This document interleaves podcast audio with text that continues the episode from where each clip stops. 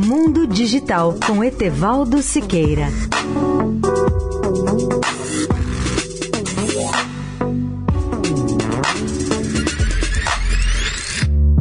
Olá, amigos da Eldorado.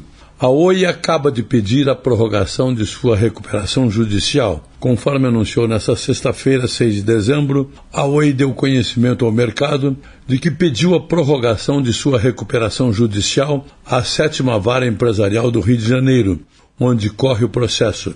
A data original prevista para a conclusão de sua recuperação judicial, no plano homologado em 2017, seria 4 de fevereiro de 2020 quando se completarão dois anos. A operadora afirma que a medida solicitada não traz mudanças para a situação atual das empresas Oi, nem tem impacto quanto ao cumprimento do plano em vigor, nem em relação aos créditos correntes ou sobre eventuais novos recursos que vierem a ser acessados pelas empresas Oi. Segundo a companhia, a continuidade da supervisão judicial ao fim do período de dois anos é uma medida natural que tem sido aplicada na maior parte dos processos de recuperação judicial.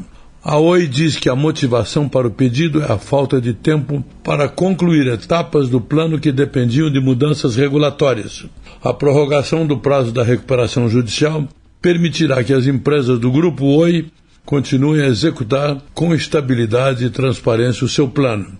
A recuperação judicial da Oi, iniciada em 2017, é a maior já registrada no Brasil para reduzir sua dívida de 65 bilhões de reais para 15 bilhões. Conforme o plano homologado, uma parcela dos credores aceitou converter parte da dívida em participação, o que resultou na pulverização do controle da companhia.